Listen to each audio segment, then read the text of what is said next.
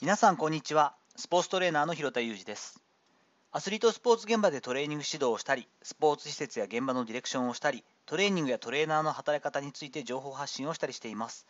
最初に告知をさせてください。指導者が知っておくべき声かけのテクニックという75分の動画を含めた即効性ありコーチングメソッドというオンラインコンテンツを作成しています。詳細興味ある方はですね URL 貼っておきますのでぜひご覧ください。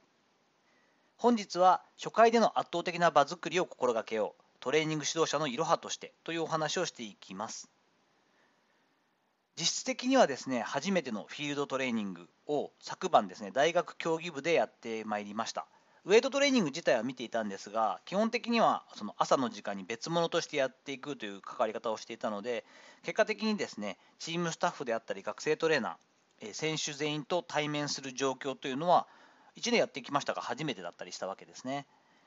でこの際ですねあの、まあ、ウォーミングアップからやって、え、っと4つにブロックを分けていただいて4グループにですね30分間の、まあ、フィールドで行う動きの練習というかですね床反力なんていう言葉をキーワードにしてですねやったんですが30分同じことを4回教えるということをやってきました。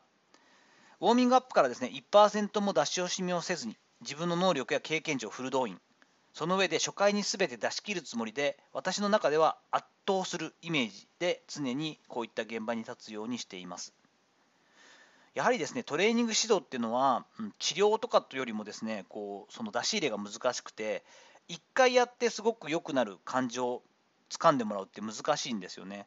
成果が上がるのってやっぱり時間がかかってきてどちらかというとこう時間差がある。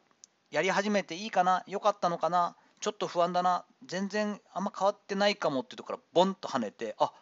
明らかにチーム全体の動きが良くなったとか筋力ついたなとかスピード感出るようになったなとかいうのは分かる時には少しこうタイムラグがあるものなんですね。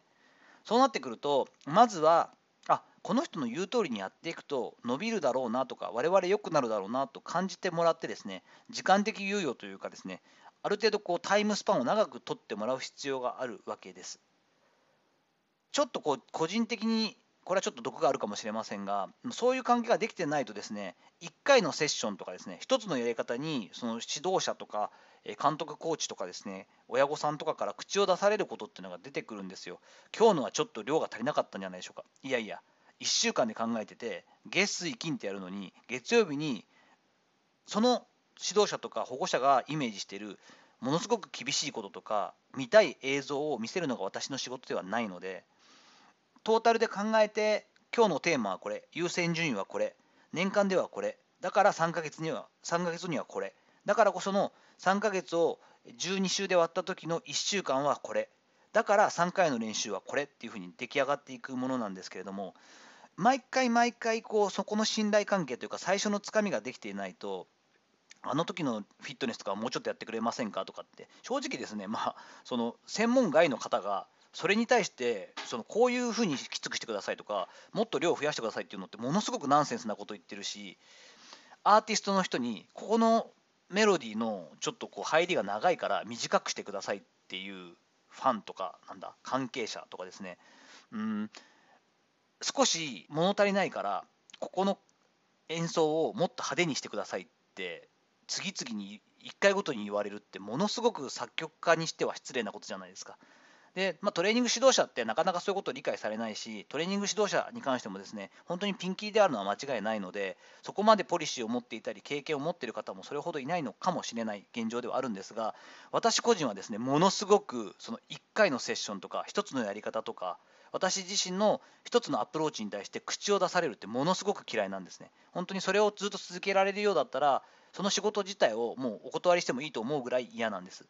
なので、ここをされないためにも、でこれをすることって、指導者にとっても保護者にとっても選手にとっても、ものすごく迷惑なことでもあるんですね、本人たちにとっても。なんでかっていうと、信用ができないとか、不安だとか、大丈夫かなって思っていることを口にしなければいけないので、それがストレスだし、信じきれないっていうことで、時間コストもかかるし、精神的なストレスも高くなってしまうわけじゃないですか。それを思わせないっていうのは、ある意味、プロとしてものすごく大事なことだったりします。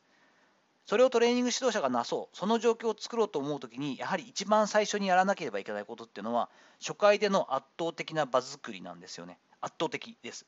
今までやってたものとか、今までやってた人とは比べ物にならないぐらい、雰囲気が変わるというか、目の前で繰り広げられてる絵の色が変わるっていうイメージですね。トーンが変わる。少し明るめのトーンになって解析度が上がるというイメージです。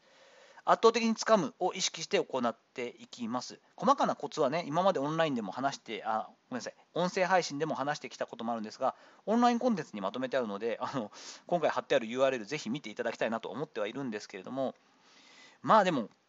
実際ものすごく疲れることではあります。背筋を伸ばして堂々と声も張るし、えー、一挙手一投足、その間の、えー、自分が目の前に入っている目の中に飛び込んでくる情報すべてを、えー、情報収集として受け取りながら、どういったアウトプットをするのが一番いいのかっていう最適解は常に考えていますし、私の場合は目の前で見えてるものじゃなくて、後ろでやってる違うグループのセッションの雰囲気とか感覚も大体頭でこう掴むことができるくらい、まあね、変態ですけど20年やってますかなってきたのでそこをフル動員した上で30分同じことを4回やりつつ回していって時間を見ながら気温とか風が変わる中やっていくっていうのは結構結構大変なことではあったんですがまあ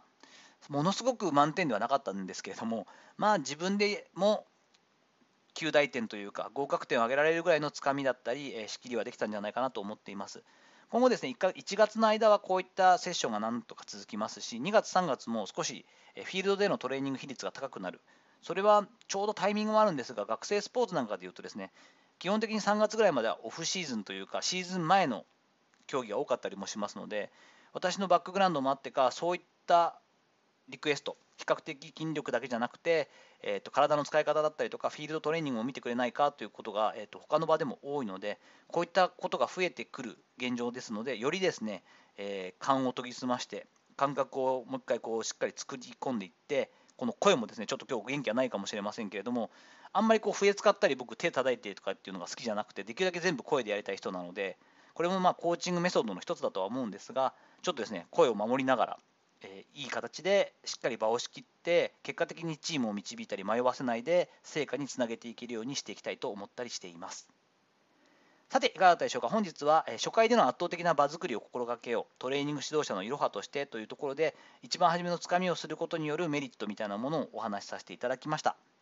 本日の話のご意見やご感想などあればレター機能を使ったりコメント欄にお願いいたします。いいねやフォローも引き続きお待ちしております。どうぞよろしくお願いいたします。本日も最後までお聴きいただきありがとうございました。この後も充実した時間をお過ごしください。それではまたお会いしましょう。広田裕二でした。